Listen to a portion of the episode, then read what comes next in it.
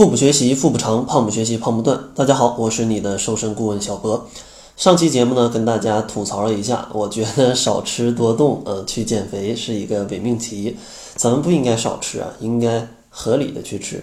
但上期呢，也没给大家具体讲要吃啥，就告诉大家不要吃啥啊，感觉挺矛盾的啊。那这期咱们来补一期，来跟大家说说。那如果你想减肥，咱们应该合理的吃，应该吃些什么？首先，第一个推荐的就是要吃一点豆制品，可以补充你的蛋白质。因为豆制品啊，它的热量并不高，而且呢，富含丰富的蛋白质，能够带来很强的饱腹感，还能避免因为蛋白质摄入不足导致的这种基础代谢的下降。所以说，吃一点豆制品，又有饱腹感啊，又能保护你的肌肉。然后还能控制你的热量，所以说呢，豆制品它是减肥当中比较适合去吃的一类食品。当然，任何的食品再好，咱们也不能仅仅就吃一种去减肥，那这样也是不健康的。所以说，接下来还会再介绍更多的食物，大家要把这些全都搭配到一起吃，那你肯定能吃的非常瘦啊。第二个推荐的呢，就是多样的奶制品，奶制品当中含有。比较丰富的蛋白质啊、钙呀、维生素啊这些营养物质，其中呢，酸奶还含有一些活性的乳酸菌，所以说适当的喝点它们，比如说一天喝个两百毫升，可以补充营养，还能促进肠胃蠕动，有益你的肠道健康。但大家需要注意的一点，这个酸奶当中的呃各种益生菌，对吧？大家都标榜着有益生菌健康，这个益生菌。如果在常温的环境下，没多久就死了。所以说，大家如果真想补充这个各种益生菌，那一定得确保你这个酸奶，它是一直放在呃冷藏里面来保存的。如果是常温下的，呃，那就很很惨了啊，里面就全都是乳酸乳酸菌的尸体啊，说的挺吓人的，但还是还是可以喝的啊，还是可以喝的，蛋白质还是有的。但喝酸奶一定要注意。咱们尽量选择里面不添加乱七八糟的东西，或者别喝那么浓稠的，像什么安慕希呀、什么纯真呐，就那种盒包装的，喝起来就知道热量着实不低呀，啊，着实不低。然后牛奶的话啊，纯牛奶。然后第三个需要注意的就是要选择一些新鲜的水果，补充多样的维生素。水果呢富含多种维生素，它们对减肥有着各种各样的好处。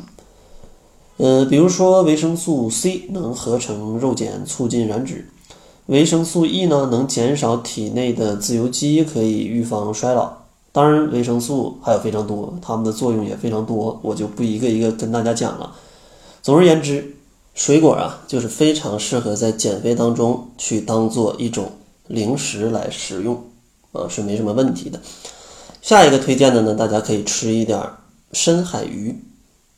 因为深海鱼当中富含健康的脂肪，它能够保护你的心血管。脂肪呢是三大功能营养素之一。如果因为肥胖，嗯，不是肥胖，应该是因为减肥去避免脂肪的话，嗯，那你也是不行的，因为人体也是需要脂肪的。所以说，咱们在减肥当中，既要避免坏的脂肪，还要再吃一点好的脂肪。那比较不错的饮食的来源就是。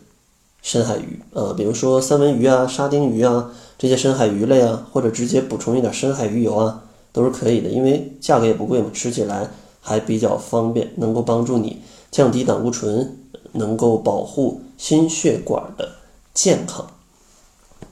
下一个推荐的就是万年不变的啊，这个减肥必须要吃的粗粮，它能够提供很持续的饱腹感。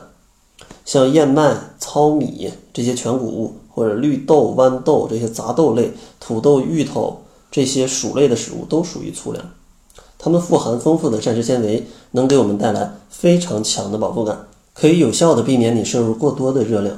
常常用粗粮去代替主食，是可以起到减肥的效果的。然后下一个推荐的呢，就是鸡胸肉了。鸡胸肉大家都知道，健身都推荐吃鸡胸肉，这是为啥呢？因为鸡胸肉啊，它不仅富含优质的蛋白质，而且呢，它的脂肪含量还很低，所以说吃它不太容易发胖。